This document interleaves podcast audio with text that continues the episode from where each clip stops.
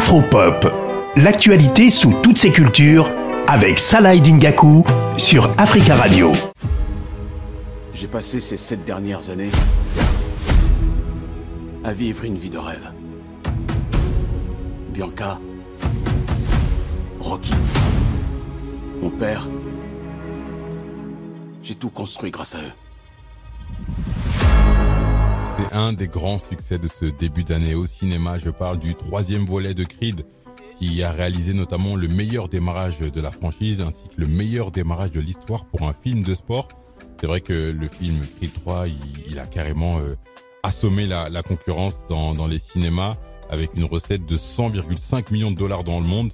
C'est beaucoup, c'est énorme pour euh, ce film de boxe qui est le neuvième film de la saga euh, Rocky. À l'affiche, il y a Michael B. Jordan qui qui joue le rôle d'Apollo Creed. C'est lui qui a réalisé ce, ce, film. À 36 ans, il s'offre euh, un très beau succès. Et il y a quelques jours, euh, il a euh, dévoilé son étoile sur le Walk of Fame de, Los Angeles. Une belle consécration pour Michael B. Jordan, Michael Bakary Jordan, qui a déclaré se sentir toujours un peu comme un outsider à Hollywood. Mais là, c'est pour lui cette récompense, l'acteur l'acteur américain. On va l'écouter, il nous parle de ce dont il est le, le plus fier. Peut-être d'avoir aidé à écrire l'avenant sur l'embauche inclusive, clause contractuelle de diversité à l'embauche, que Warner Media et Warner Bros. ont adopté dans toutes leurs entreprises. Je pense que c'est quelque chose qui va durer et restera après moi. Avoir quelque chose comme ça qui renforce Hollywood et contribue à changer la façon dont nous créons des histoires et embauchons des gens.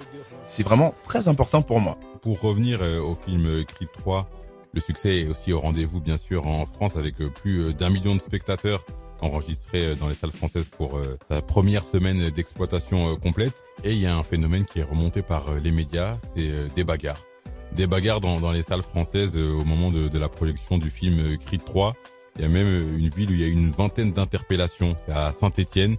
Donc il n'y a pas vraiment d'explication à tout ça, mais il y a des, des villes qui sont en tout cas très inquiètes parce que il y a des y a des bagarres, tout simplement. Il y a, y a, des bagarres, donc je sais pas si les gens sont inspirés par euh, ce film de boxe, mais en tout cas, c'est quand même dommage que voilà tout euh, ce, ce, beau film et ceux qui sont venus voir euh, ce, ce, film en, paix voient leur voient leur séance perturbée par par des bagarres. J'ai donné la parole pour être complet et revenir au cinéma à Essimi Mévegué, qui est journaliste critique de cinéma pour lui demander tout simplement c'est quoi la recette du succès de ce Creed 3. On écoute la réponse d'Essimi Mévegué. De mon point de vue, je pense que le succès de Creed 3 réalisé par Michael B. Jordan est dû euh, essentiellement euh, à la franchise qui est héritière d'une autre franchise, Rocky Balboa, incarné à l'époque à l'écran par Sylvester Stallone. Cela peut jouer en termes de marketing et de, et de la promotion du film.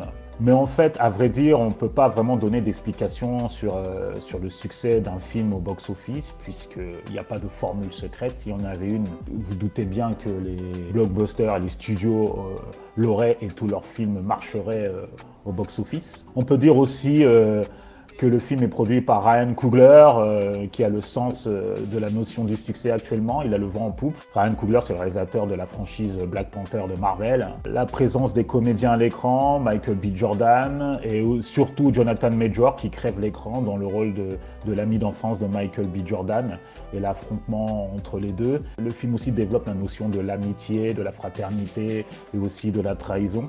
Que ces notions-là qui sont aussi facteurs de réussite euh, d'un film euh, au box-office. Et le succès de Creed 3 démontre aussi que le cinéma afro-américain fixe la tendance à Hollywood et on est devenu euh, incontournable. C'est bien de voir ces films, comme dit Essimi, tout en haut du, du box-office et on espère que ça continuera et que ça continuera encore, encore très très longtemps. En tout cas, si vous n'avez pas encore vu Creed 3, foncez le voir. C'est un véritable succès, comme je disais en introduction de ce début d'année 2023. C'est la fin de cette chronique Afropop. On se retrouve très bientôt sur Africa Radio.